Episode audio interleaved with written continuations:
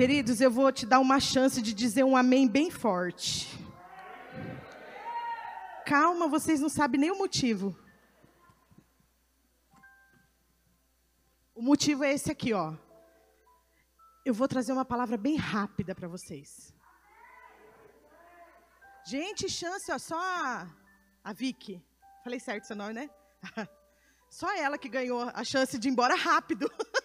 Pelo jeito, vocês estão querendo ficar aí até meia-noite mesmo, né?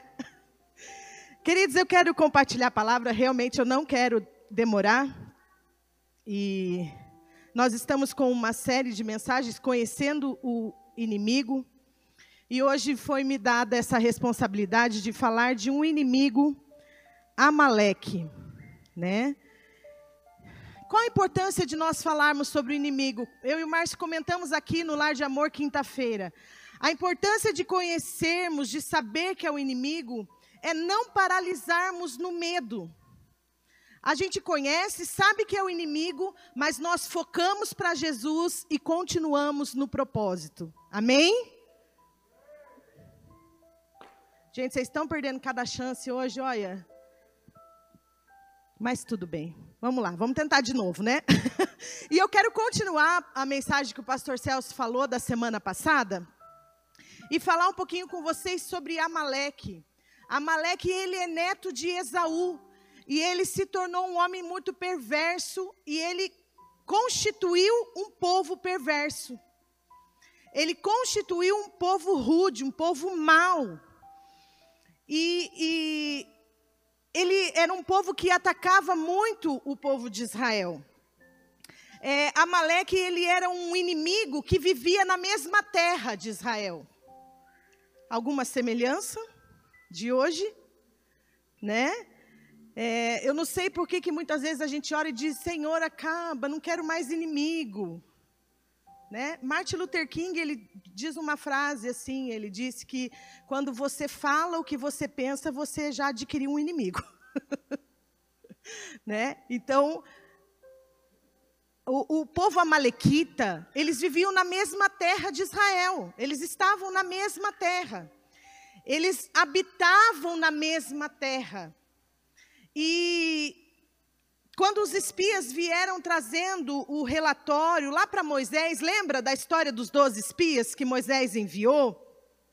Quando eles vieram trazendo, o, os espias falaram assim: olha, além dos descendentes de Enaque que estão na terra prometida, tem também alguns que nós precisamos passar.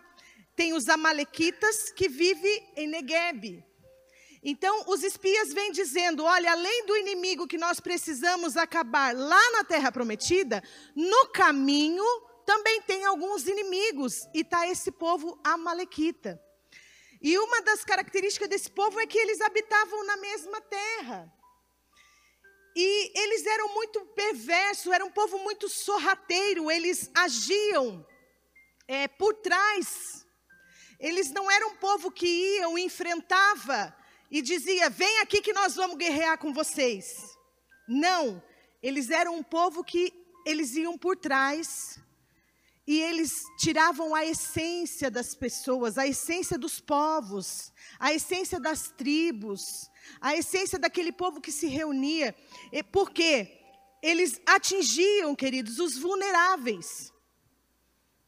Lá em Deuteronômio 25, 16 e 19, é, Deus está falando com o povo sobre injustiça social e ele cita os amalequitas.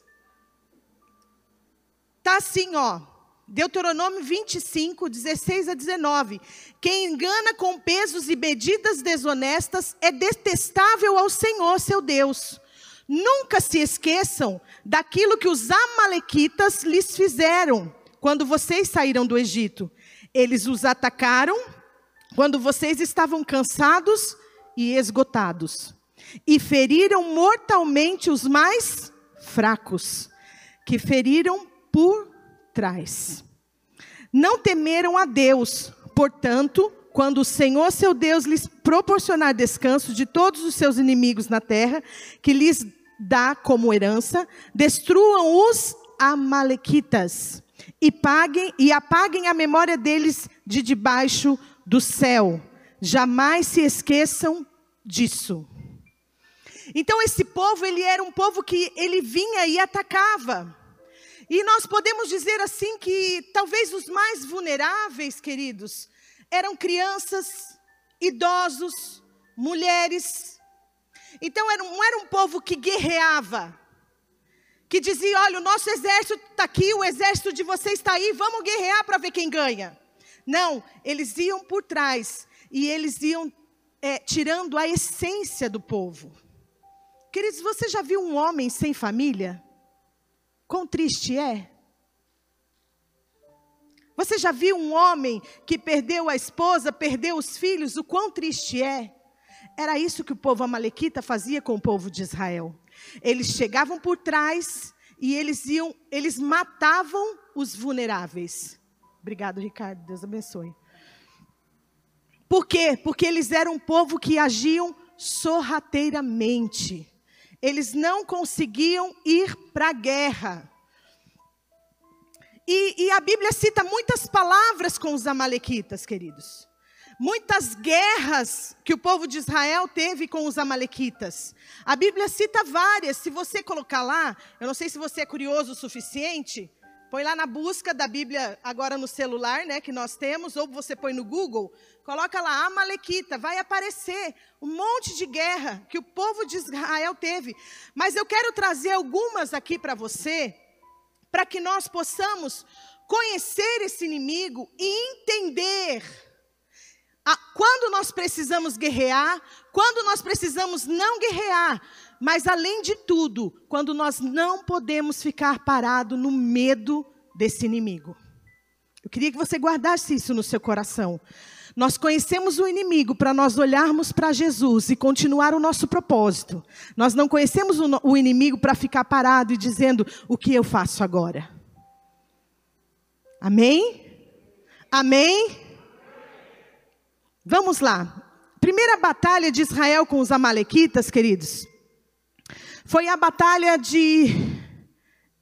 Aquela batalha que a gente sempre fala, que Moisés foi para o monte, e Arão e Ur foram com ele, e enquanto Moisés ficavam com as mãos levantadas, o povo vencia, quando Moisés abaixava suas mãos, o, o, o povo de Israel perdia. Vocês lembram dessa história?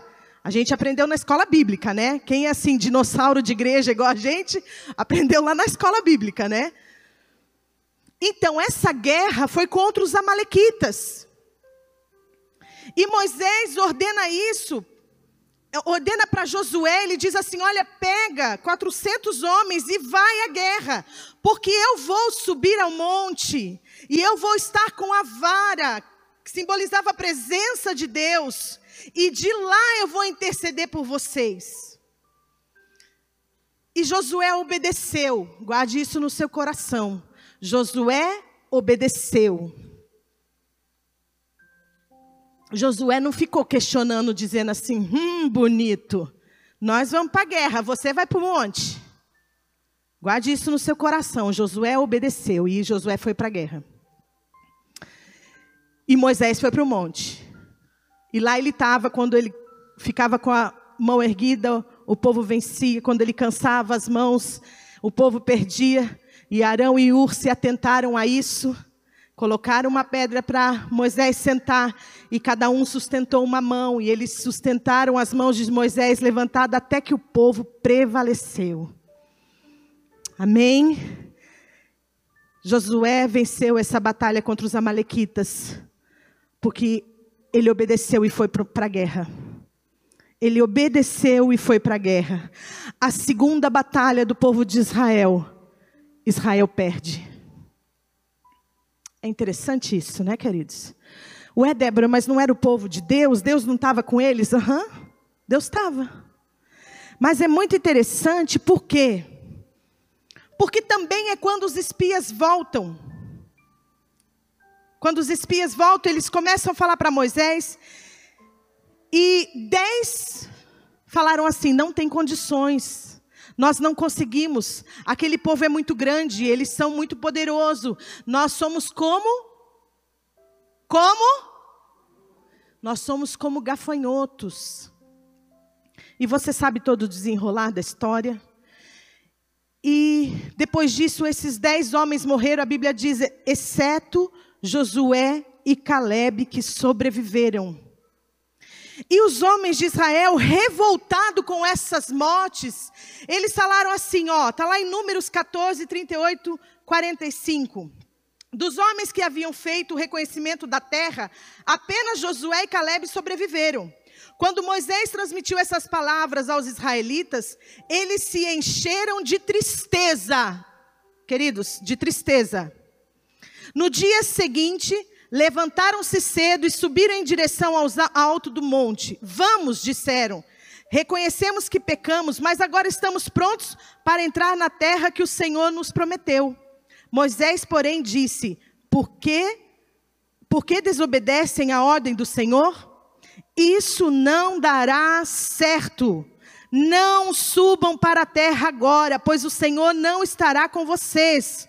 Seus inimigos os aniquilarão quando enfrentarem os Amalequitas e cananeus na terra. Serão massacrados, porque vocês abandonaram o Senhor. Ele os abandonará. Arrogantemente, os israelitas avançaram até o alto dos, dos, montes, apesar de Moisés e a arca da aliança do Senhor terem ficado no acampamento. Então, os amalequitas e cananeus que viviam naqueles montes desceram, derrotaram os israelitas e os perseguiram até Ormar. Esses homens, eles ficaram imensamente tristes, cheios de tristeza, diz a palavra de Deus. E quando era momento de choro, de pranto, de arrependimento, eles acharam que poderiam ir para a guerra. E eles desobedeceram a Deus. A palavra diz que eles abandonaram a Deus. E arrogantemente, eles deixaram a arrogância tomar conta do coração deles. Queridos, nós precisamos tomar muito cuidado, porque às vezes a tristeza deixa a arrogância tomar conta do nosso coração, e a gente diz assim: eu vou de qualquer jeito, eu vou de qualquer forma. Esses homens falaram assim: Nós vamos sim, Moisés. Nós vamos lá e vamos possuir essa terra. Um dia antes eles estavam dizendo assim: É, realmente os espias falaram, a gente não consegue, a gente não pode. E no outro dia eles falaram: não, a gente vai sim. Oh, queridos, olha que inconstância. Um dia quer ir, outro dia não quer ir. Eu não sei se para você traz alguma semelhança de hoje, das, das, pessoas que acordam pensando em alguma coisa, à noite decidiram outra. Um dia quer Jesus, outro dia já não quer Jesus. Um dia diz assim: não, eu vou para a igreja, porque lá é o melhor lugar. Outro dia diz: ah, mas eu já estou tão cansado para ir para a igreja. Acho que não quero. Afinal de contas, Deus está em qualquer lugar.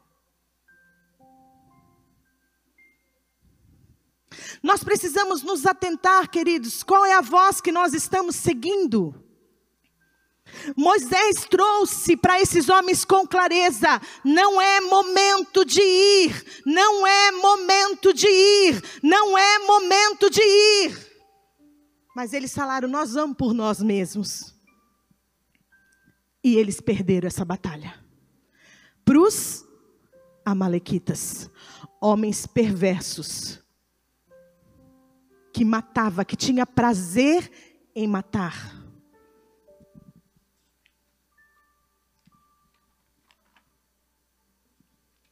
Estou cheia de folha aqui, gente. Espera aí, vou jogar no chão. Em 1 Samuel 15, 18, novamente tem uma guerra contra os amalequitas. É muito interessante, porque essa guerra, ela é novamente vencida. Ela é novamente vencida. Está lá em 1 Samuel 15, 18, diz assim: Então o Senhor o enviou numa missão e disse: Vai e destrua completamente aqueles pecadores, os Amalequitas. Lute contra eles e, e, até exterminá-los. Ora, a ordem de Deus. Por que você não obedeceu o Senhor? Por que tomou apressadamente os despojos e fez o que era mal aos olhos do Senhor? Mas eu obedeci ao Senhor, disse Saul. Cumpri a missão, sim. A missão que ele me encarregou, eu fiz.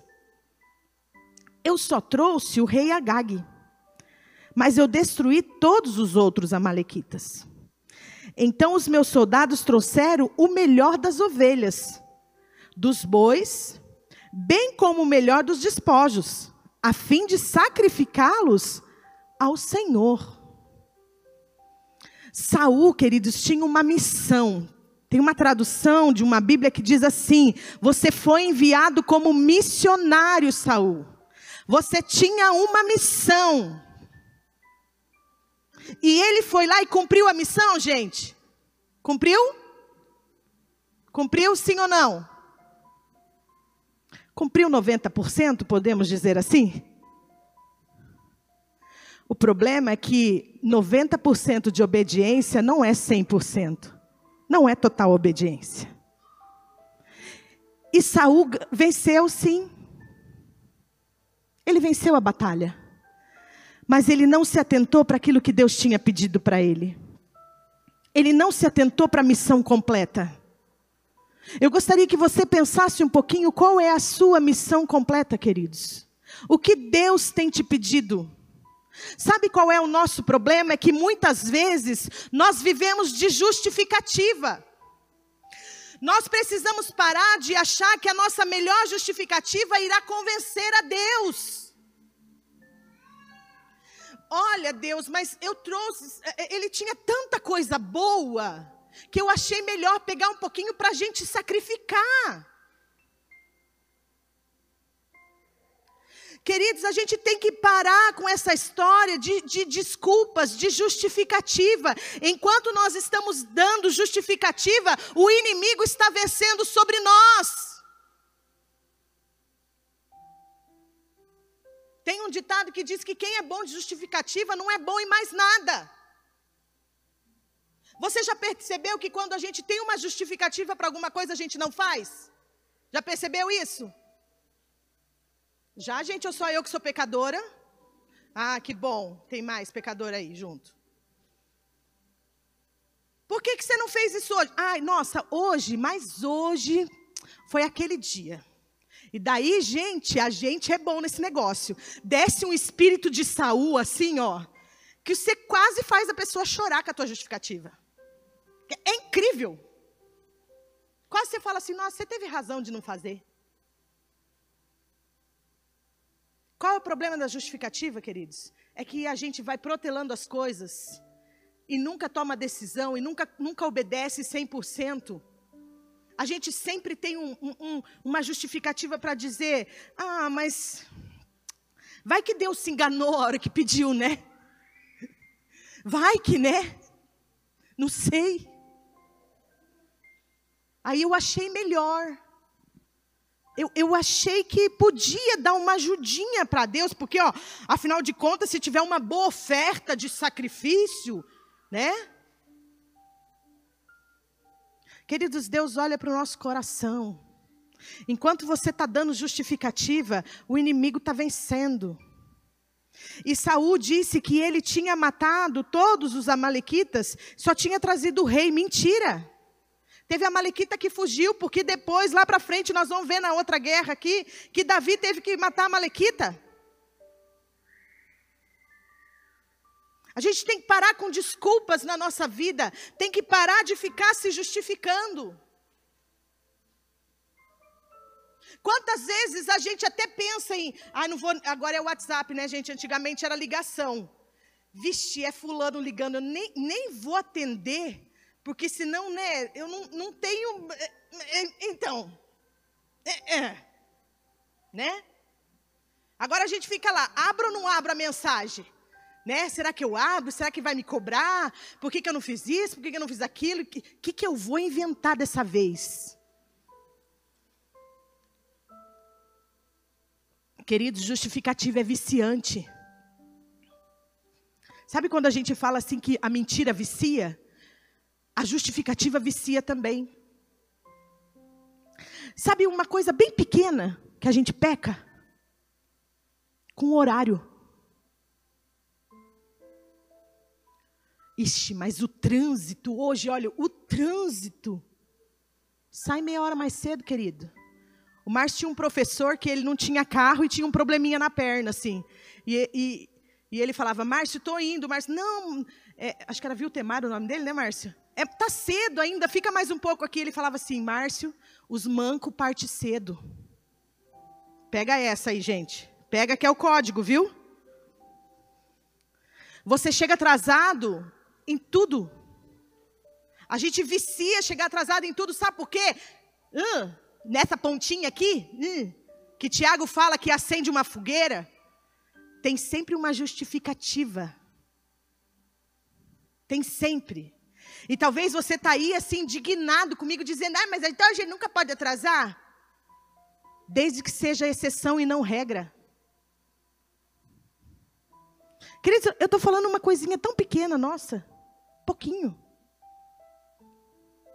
Sabe por quê? Porque se você atrasa em qualquer compromisso teu, você atrasa em qualquer lugar.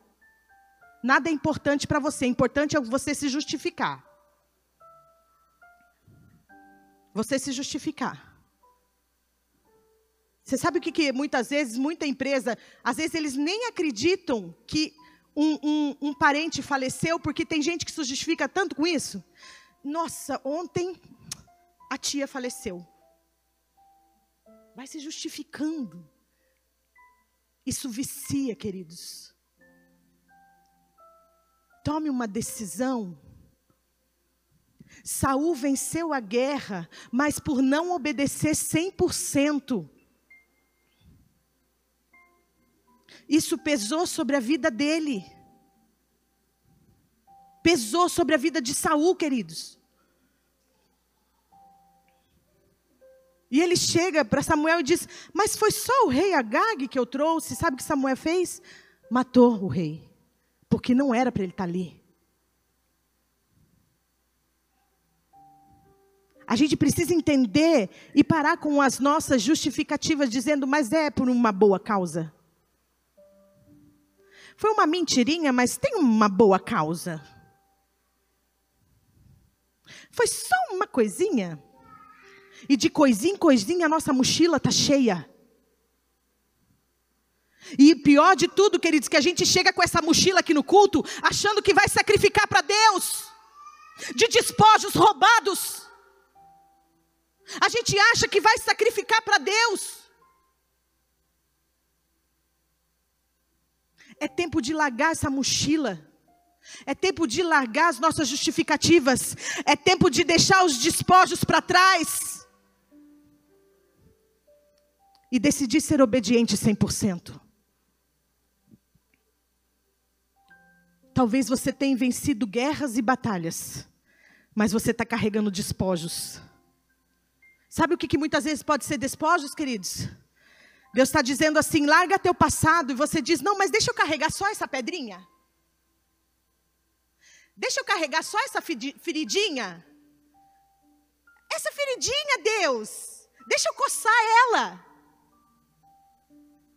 Deixa eu coçar.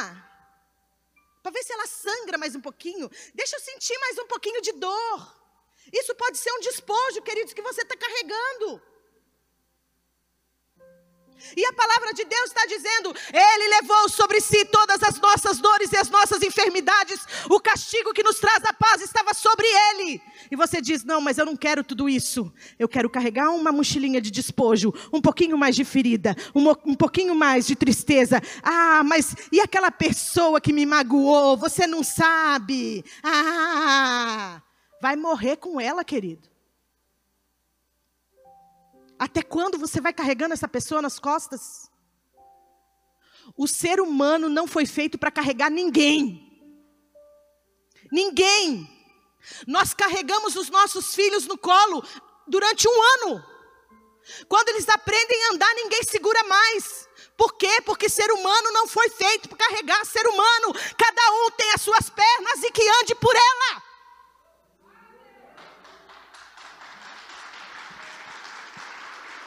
Libera o teu coração. Abra a tua mochila de despojos e diz: Deus, eu não preciso mais carregar isso.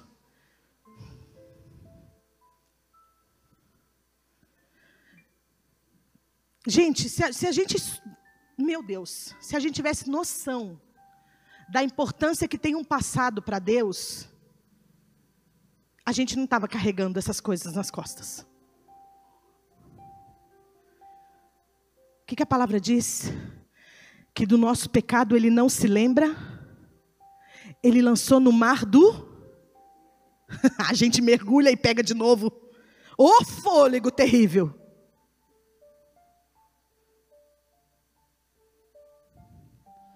Larga esse passado. Larga. Larga esse despojo dessa guerra. Você já venceu ela. Por que trazer de volta? Por que carregar essa pessoa? Por que carregar a tristeza? Por que carregar a angústia? A Bíblia diz, queridos, basta cada dia o seu mal. Por que, que a gente quer carregar mal de 10 anos, de 20 anos, de 30 anos? Basta a cada dia o seu mal. Ou seja, o mal de hoje não serve para o mal de amanhã. Entenda isso, querido. Sabe por que, que, que a palavra vem dizendo isso para nós? Porque nós não precisamos ficar carregando dores. Não tem necessidade de você ficar carregando dores. Você se tornou uma pessoa cheia de justificativa porque você não consegue se libertar. Você ainda não entendeu o que Jesus fez por você.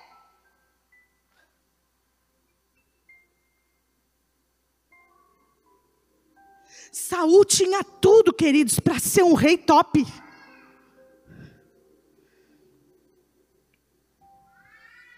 A Bíblia diz que ele era o homem mais bonito. Uau! Tem um texto que diz que ele era tão grande que as pessoas davam no seu ombro. Ele era maior que o ombro, assim, de, mais alto. Eu fiquei imaginando o Igor andar assim, né? Tá certo que você não é tão bonito igual o Saul, tá? É só o tamanho.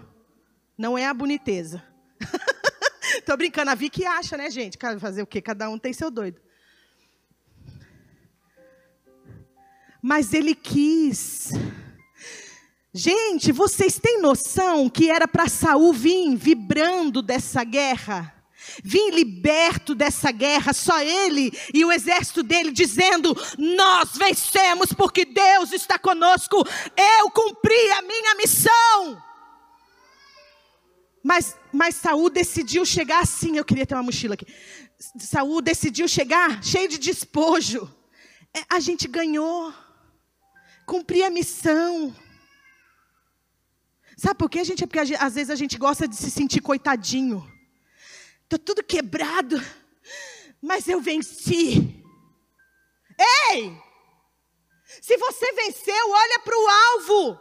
Olha para o autor e consumador da fé e diz: Olha, não é por mim, mas é por Ele.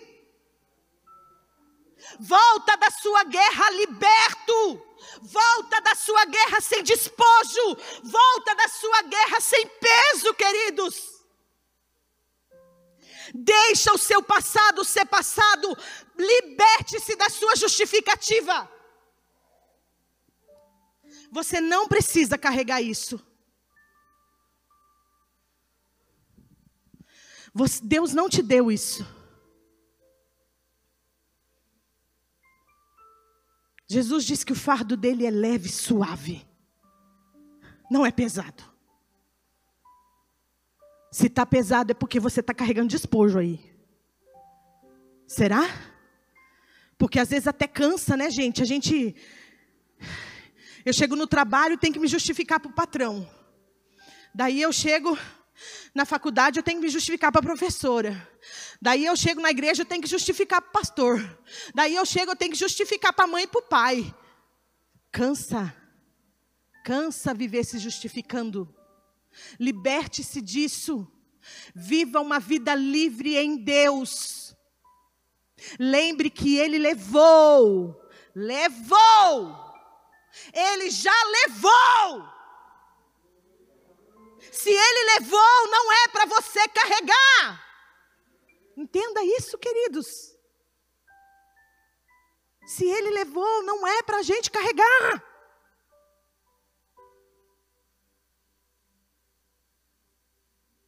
Comece a pensar aí na mochilinha que você precisa se libertar. Tem gente que não tem mochila, tem baú.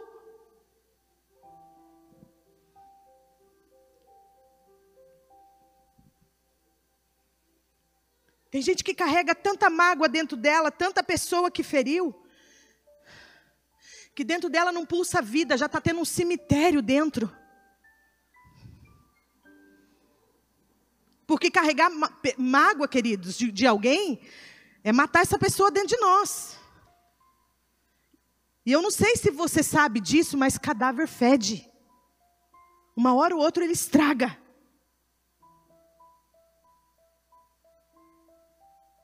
Se liberte disso. É o desejo do coração de Deus. Você não precisa trazer despojos dessa guerra. Essa guerra é para que você saia livre. Essa guerra é para que você saia livre. Você está entendendo isso? Você está entendendo isso? É para você sair livre. Eu quero ir para a última guerra agora, queridos, para a gente encerrar. Eu quero falar com você sobre a guerra que Davi teve com os Amalequitas. Davi se encheu de ira.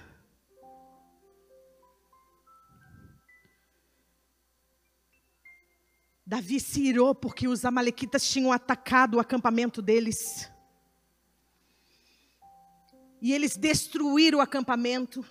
Eles roubaram tudo que tinha e eles levaram todas as mulheres e todas as crianças como escravos. Eles não matavam, não mataram agora. Interessante? Eles não mataram, mas eles levaram como escravo.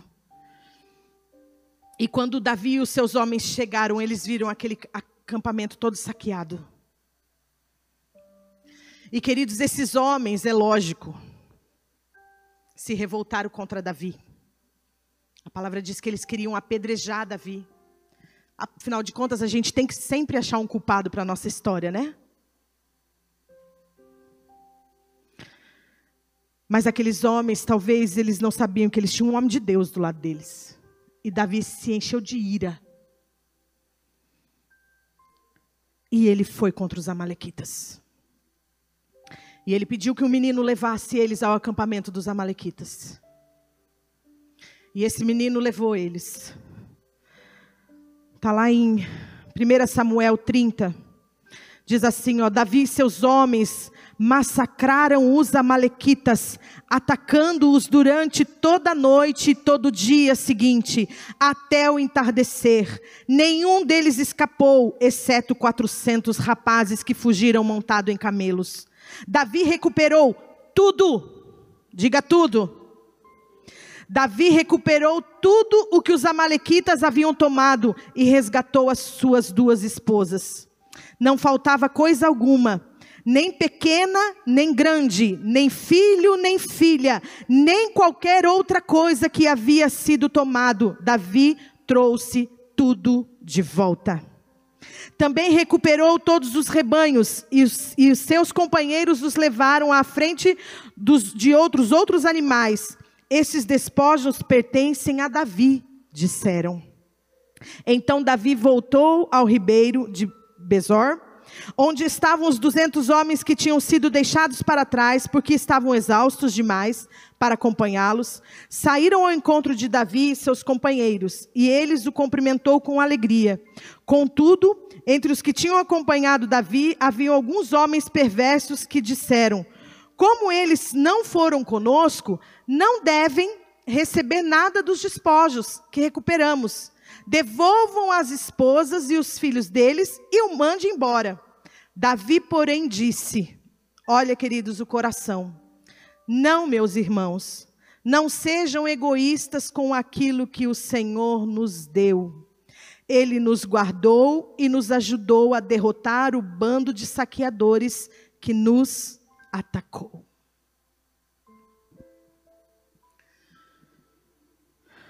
Davi se enche de ira. E alguns homens estavam extremamente cansados e não quiseram ir, mas ele foi com alguns, com parte do seu exército, e ele chegou nesse acampamento. E ele matou os amalequitas, com exceto aqueles que fugiram. E ele recuperou de novo suas duas esposas. E, e ele pegou todo o despojo que estava lá. Foi interessante, queridos, que esse despojo foi bênção para a vida de Davi. Por quê? Porque Davi, é, Saul pegou despojo de desobediência. Davi pegou despojo de guerra. De, que, de gratidão a Deus. Davi não teve desculpas, dizendo assim: vamos levar um pouquinho para a gente sacrificar. Não, ele entendeu que era bênção e não era só para ele. Tanto que o, os homens dele disseram: não vamos dar para eles, não, eles não quiseram lutar com a gente. Levanta só o dedinho do pé, como diz a pastora Mônica, minha amiga. Levanta só o dedinho do pé, quem faria isso também? É, duro que não dá nem para ver vocês dando risada por causa dessa máscara, né? Mas quem aqui não daria para aqueles que não foram lutar? Será que tem corajoso aí? Tem uns corajosos aí no meio. Gente, eu, eu, eu não sei se eu não, eu não daria, porque eu ia obedecer Davi. Mas que eu ia pensar, eu ia. Caramba, nós fomos lá, lutamos, agora tem que dar para esses caras que ficaram aí dormindo? Você ia pensar isso ou não, gente? Tudo bem, guarde o seu pecado para você mesmo e confesse-o a Deus. Mas Davi, ele entendeu que era uma bênção de Deus. E ele disse: Não sejam egoístas com aquilo que o Senhor nos deu. Nós vamos repartir sim, porque o Senhor nos deu e nós vamos transbordar na vida de outros, não importa se não for para a guerra. O Senhor esteve conosco e o Senhor nos deu vitória. Então nós vamos compartilhar daquilo que o Senhor nos deu, sim. Não é tempo de reter tudo para nós, queridos. Não é tempo de reter tudo para você. É tempo de você compartilhar. Ah, mas fulano não quer nada com nada, Débora, não tem problema. Será que não é você que Deus quer usar para tocar a vida dele? Entenda isso, entenda aquilo que Deus quer fazer na sua vida. Ah, mas fui eu que fui para a guerra, sou eu que mereço. Uhum, a gente sempre pensa assim. Mas Davi disse: não vamos ser egoístas, vamos compartilhar. Não seja egoísta, compartilhe aquilo que Deus tem te dado. É tempo, queridos, de nós nos levantarmos como igreja. É tempo de uma ira, entenda o que eu quero dizer para você. Não é aquela explosão de raiva que você tem e sai brigando com todo mundo, não é disso que eu estou falando. É de uma ira que vem assim e que você olha e diz: Isso não pode continuar desse jeito. Isso não pode continuar desse jeito, algo tem que ser feito. Ei, homem, eu quero falar com você. Até quando você vai viver nessa passividade, esperando o seu casamento acabar? Você precisa se indignar com alguma coisa. Você precisa se indignar com a situação e dizer: não dá para continuar desse jeito.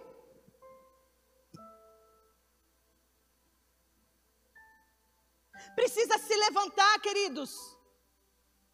Talvez nós estamos no meio de uma guerra em que tem amalequitas minando a essência da nossa família, roubando os nossos filhos de nós, roubando o marido da esposa e a esposa do marido. Tem esposa que prefere ficar em rede social do que estar com o marido.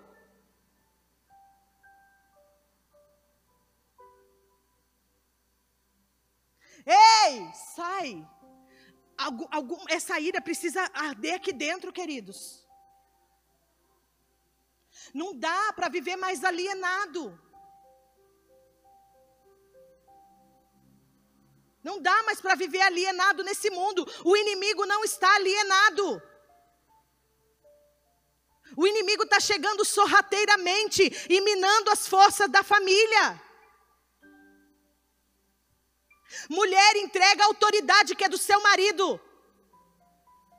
Faz um pacotão de presente e diz aqui, tó querido, é seu. Isso não é para mim fazer. É para você.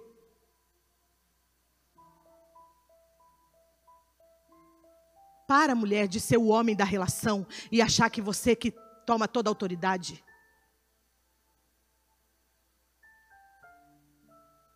Homem, você precisa ter a tua missão muito clara. Você precisa mostrar para a sua família qual é a sua missão clara. Porque submissão é estar debaixo de uma missão. É isso. Sabe por que está tudo invertido? Porque o homem não sabe a missão e a mulher acha que ela, ela tem que saber a missão. E daí ficam brigando um com o outro.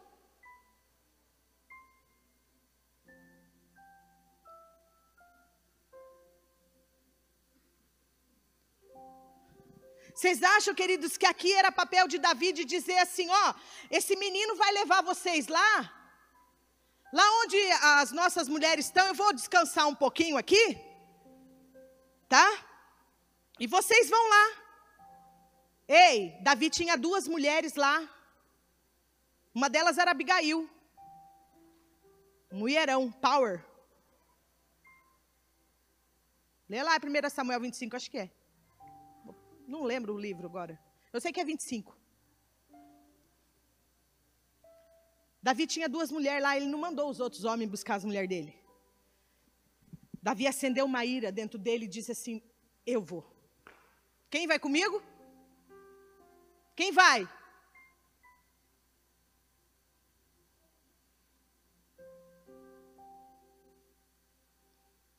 Gente, tem um grito dizendo: Quem vai?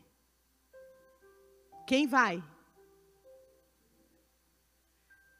Quem consegue sair da passividade e acender essa ira aqui e salvar as crianças que estão sendo abusadas? e salvar as mulheres que estão sofrendo violência doméstica? Quem vai? Quem vai? Quem tem coragem de se levantar hoje e dizer: Eu vou, essa guerra é minha? Quem vai? Quem vai?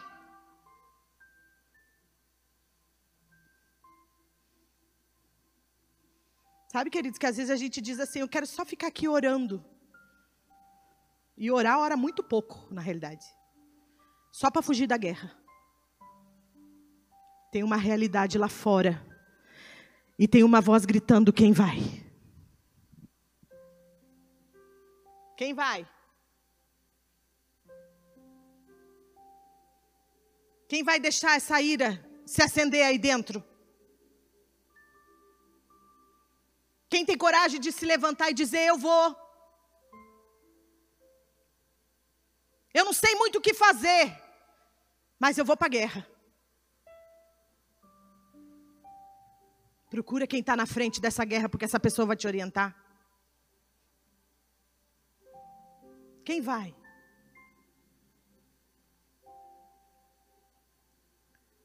Quem quer libertar os escravos? Quem quer libertar aqueles que estão escravos do pecado. Quem quer libertar? Quem, quem quer dizer sim hoje? Dizer eu vou. Eu vou para essa guerra, Débora. Eu vou para essa guerra. Eu não aguento mais. Tem um negócio aqui dentro de mim que grita dentro de mim. Eu preciso ir para essa guerra. Oh, queridos, não dá mais para ser crente de domingo à noite, não. A gente tem que ser crente, igreja de guerra, que sai para a batalha na segunda-feira, para libertar os escravos, tirar da mão do inimigo e apresentar Jesus. Jesus! Sabe, queridos, eu acho que às vezes a gente esqueceu que o nosso libertador é Jesus. E a gente não é mais apaixonado por Jesus.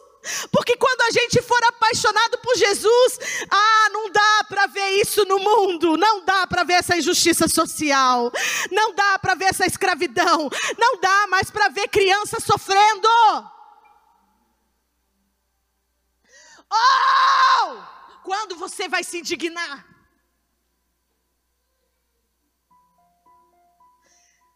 Não vos conformeis com este mundo, mas transformai-vos pela renovação da vossa mente.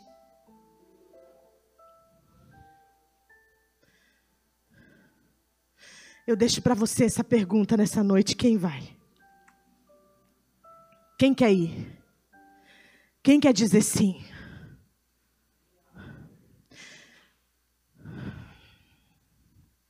Sabe, queridos, eu fico muito indignada, muito mesmo.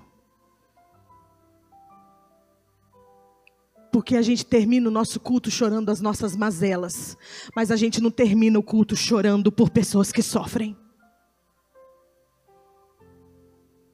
A gente termina o culto chorando porque a gente carrega a mágoa da outra pessoa. Porque, pastor, eu não consigo me libertar. Oh, vai para a cruz. Você já conheceu Jesus?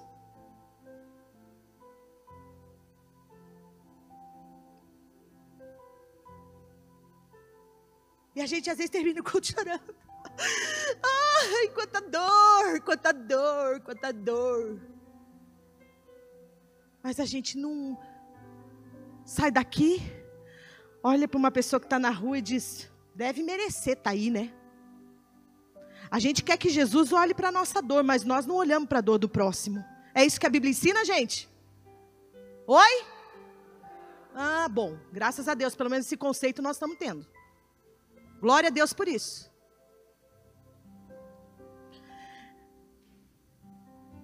Eu queria te pedir uma coisa para você nessa noite.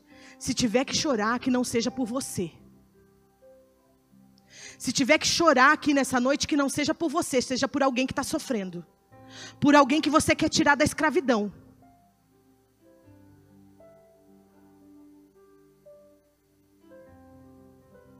Se a gente tiver que dobrar os nossos joelhos, que seja por uma causa justa. Que seja por uma causa que Deus se importa.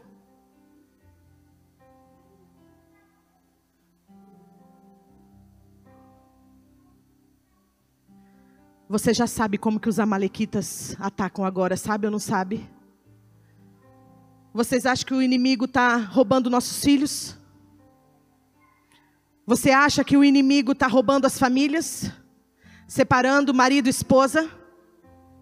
Você acha que o inimigo está tirando a autoridade dos homens? Para isso que a gente conhece.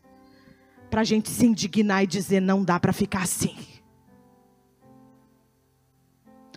Ai, os amalequitas estão vindo, estamos com medo. Ei! A Bíblia diz que o verdadeiro amor lança fora todo. Todo. Parece que você está com medo de falar. O verdadeiro amor lança fora todo. Uh!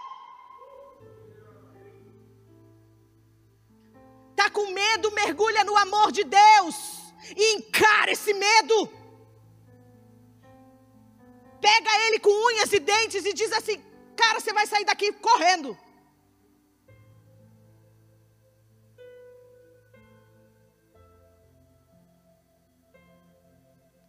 Chega, gente, de a gente ter que ficar achando, ai, eu queria tanto uma palavra para ver se Deus me ama. Será que Deus me ama? Ai, meu Deus, aonde que tem um versículo que Deus me ama? Ei! Pelo amor de Deus, pelo sangue de Cristo.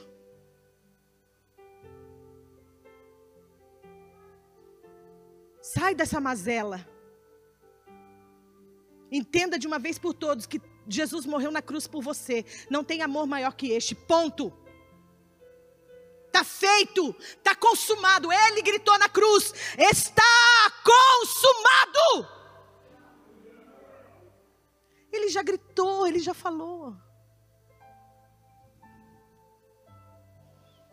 Você sabe por que, que muitas pessoas, queridos, estão com um monte de depressão? E eu não estou falando que depressão não é doença, não. Tá? Não quero que você saia com esse conceito daqui. Porque eu entendo e sei muito bem o que é depressão. Mas tem muita gente que está em depressão, sabe por quê? Porque não encontrou o propósito da sua vida. Não consegue encontrar um propósito para acordar amanhã, Zé. Ela vai dormir dizendo assim: o que, que, que eu vou fazer segunda-feira?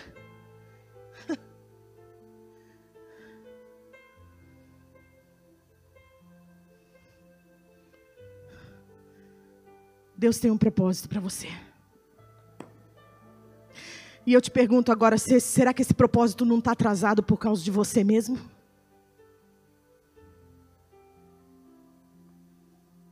Será que esse propósito não está atrasado por causa de você mesmo? O que está precisando acender aí dentro de você?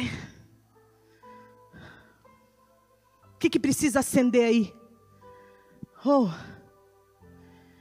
que, que precisa acender aqui, aí dentro de você? Para você sair dessa passividade, dessa mornidão. Gente, Deus detesta coisa morna. Ele diz que o morno ele vai, ó, vomitar. Vamos sair dessa mornidão. Nós não fomos feitos para ficar olhando. Ai, o rio está para baixo, que bom, né? O rio está para cima, bom também.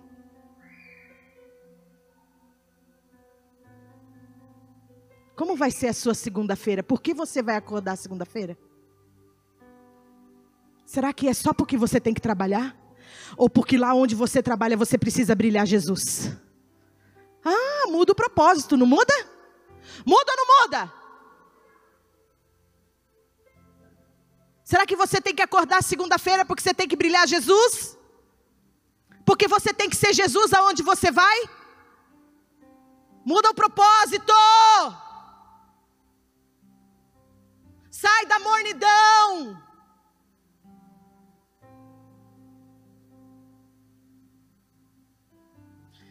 Tire essas lentes embaçadas. Coloque as lentes de Deus. E você vai ver, queridos, o que, que Deus vai fazer através da sua vida. O que, que Deus vai fazer através de uma igreja que entende o seu propósito que uma igreja que entende por que, que acorda segunda-feira. Por quê?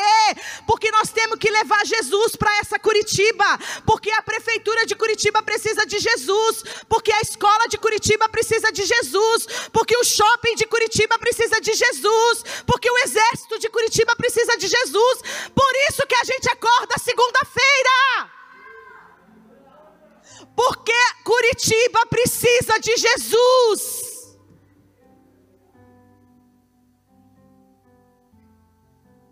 Qual vai ser a sua guerra esta semana?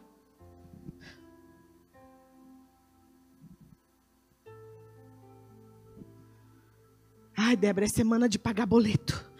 É uma guerra, é uma tortura. A gente briga lá em casa porque não dá para pagar tudo. Mude o foco. Mude o foco. Qual vai ser a guerra essa semana? Quem que nós vamos tirar da escravidão? Quem nós vamos tirar da escravidão? Quem que nós vamos brilhar Jesus? Aonde que nós vamos brilhar Jesus? Ah, então não preciso pagar minhas contas, não. Precisa sim. É que você tira o foco dos seus problemas. Sai do seu umbigo. Sai do seu umbigo. Tem gente precisando de você. Tem gente precisando desse Jesus que está aí dentro. Tem gente precisando desse Jesus que está aí dentro. Tem gente precisando de que um fósforo aceso chegue em algum lugar.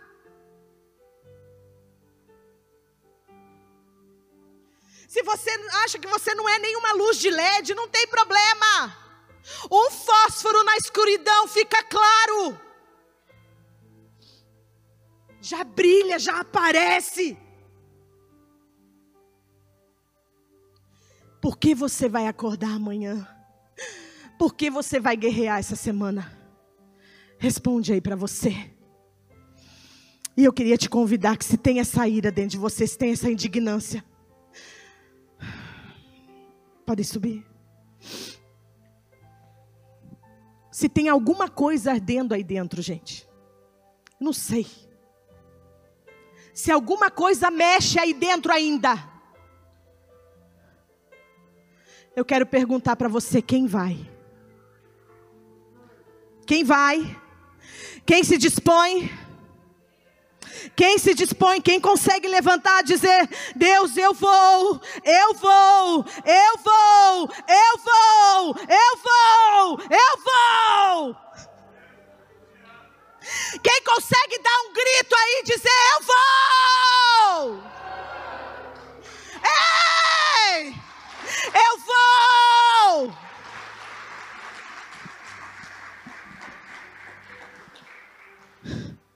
Dá um grito e se indigna, diz: essa semana não vai ser a mesma. Ah, eu não dá para ficar na mornidão. Às vezes a gente não tem coragem de falar para Deus que a gente está morno. Então fala assim para Ele: Deus, não me, não me vomita, não, me esquenta. Não me vomita, não, Senhor. Davi certa vez chegou diante de Deus e disse: Não aparte de mim o teu espírito. Não retires de mim o teu espírito, porque Davi sabia que ele dependia de Deus. Então, se você não tem coragem de confessar que você está morno, diz Deus: não retires de mim, me esquenta, não me vomite, não me vomite. Oh, coloca a mão assim, ó, porque é aqui, gente, a ira é aqui, a ira é aqui. Coloca a sua mão e pede para Deus acender essa ira. Diz para Ele, vai dizendo: Eu vou, eu vou, eu vou, Senhor, eu vou para a guerra. Uh. Assim que eu luto minhas guerras. Oh, com a ira.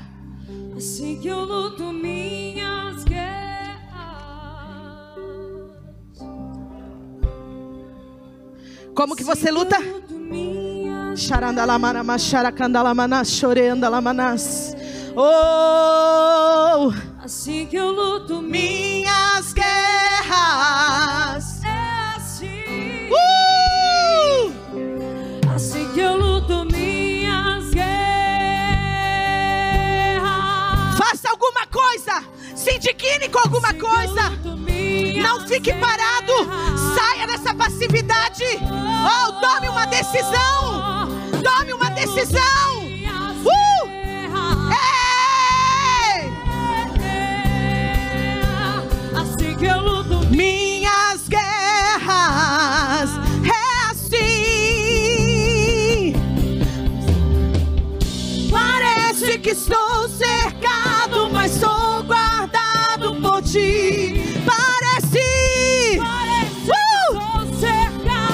cercado, mas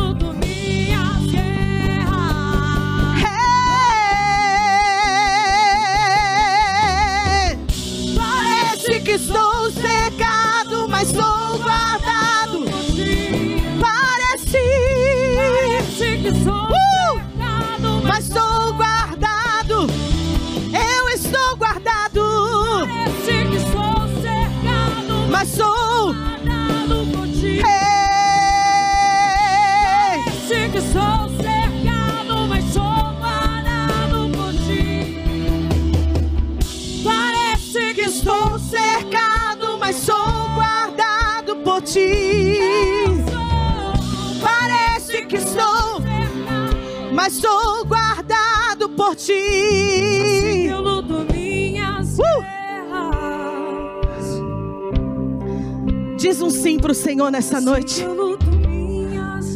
Diz um sim para o Senhor, diz sim, Senhor. Eu quero ir e quero obedecer 100%.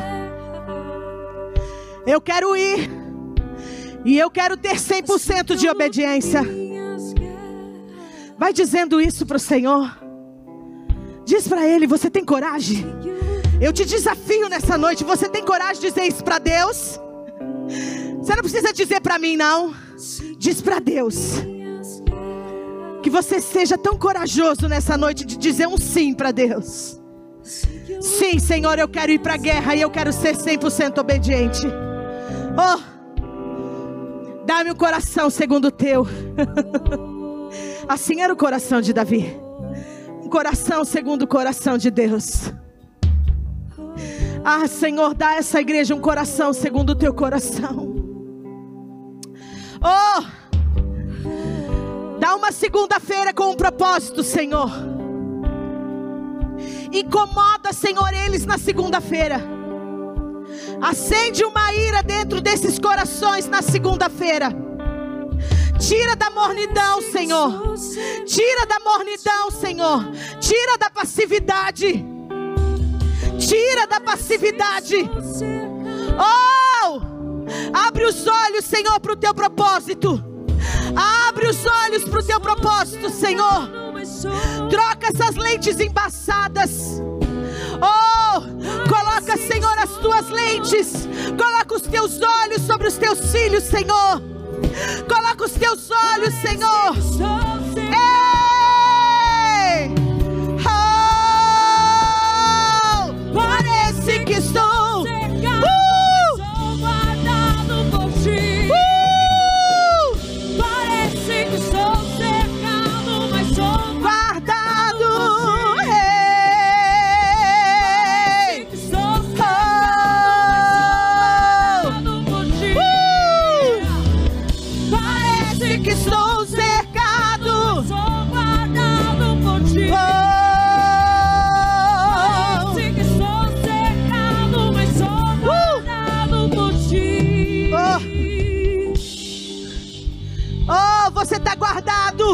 Pelo Senhor dos Senhores.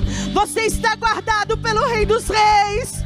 Você está guardado pelo dono de todas as coisas. Você está guardado. Uh! Oh!